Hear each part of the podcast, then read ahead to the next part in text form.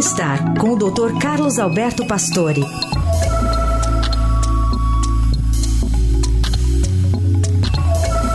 Hoje o Dr. Pastore comenta um estudo com quase 10 milhões de pessoas, um estudo robusto, que aponta que os ultraprocessados são ligados a 32 doenças. Bom dia, doutor.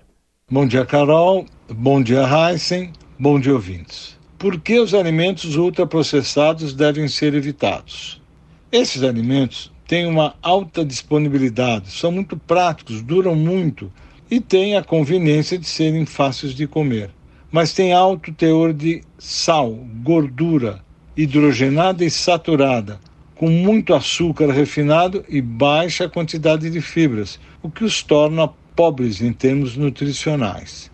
A nova revisão traz um alerta importante em meio ao avanço dos alimentos no, no tipo de carboidrato da população mundial.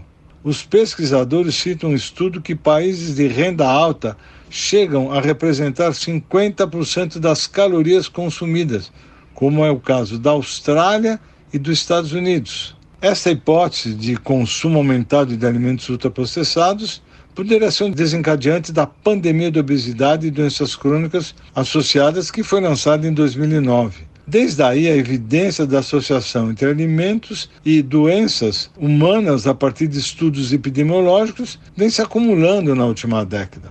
Os epidemiologistas afirmam que realmente esse tipo de alimentação é muito agressivo. A ingestão desses alimentos torna as dietas densas em energia, ricas em açúcar e gordura saturada e pobres em proteínas, fibras, micronutrientes e fitoquímicos, que são protetores da nossa saúde, como os flavonoides, os fitoestrogênicos. Eles têm aditivos, como a gente comentou, e que desequilibram a microbiota intestinal e a inflamação sistêmica. Isso é muito importante por agredir o nosso organismo foram vistos mais de 32 problemas de saúde associados aos ultraprocessados. Câncer, doenças cardiovasculares, problemas neurológicos, dentro da gama de tantas doenças importantes. Não há dúvida que nós temos que mudar a forma de lidar com os multiprocessados.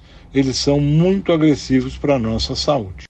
Muito bem, doutor Pastore, dando esse panorama dessa pesquisa. Segunda-feira está de volta aqui ao Jornal Eldorado.